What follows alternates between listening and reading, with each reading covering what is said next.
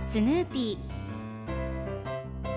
それはチャールズ・シュルツが1950年から50年もの間描き続けたアメリカの漫画「ピーナッツ」に出てくるオスのビーグル犬。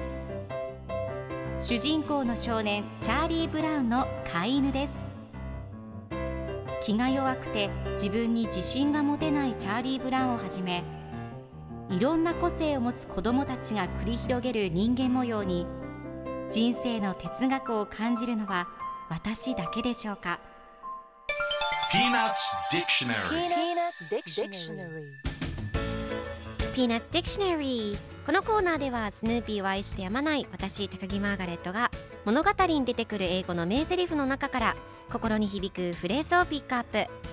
これを聞けばポジティブに頑張れるそんな奥の深い名言を分かりやすく翻訳していきますそれでは今日ピックアップする名言はこちら Why don't you let me try to find some sort of substitute for your blanket? Why don't you let me try to find some sort of substitute for your blanket? 毛布の代わりになるような何かを僕に探させてくれない今日のコミックは1961年1月13日のものですチャーリー・ブラウンとライナスが一緒におしゃべりをしています。チャーリー・ブラウンがライナスに一つ提案があるんだけど毛布の代わりになるような何かを僕に探させてくれない？付近か何かを持ってこられるかもしれない？と言うとライナスが君はお腹が空いた犬にゴム製の骨をあげるのかい？と言っています。では今日のワンポイント英語はこちら。Substitute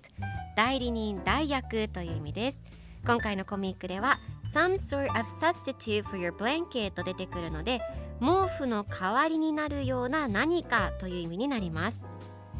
では substitute の例文2つ紹介するとまず1つ目あの時計に代わるものはない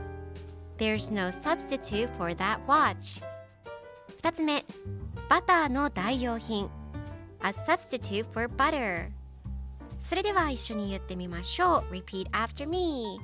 Substitute Substitute Substitute Substitute Good job!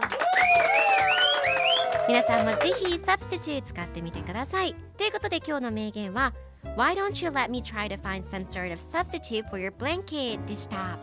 Peanuts Dictionary Peanuts Dictionary.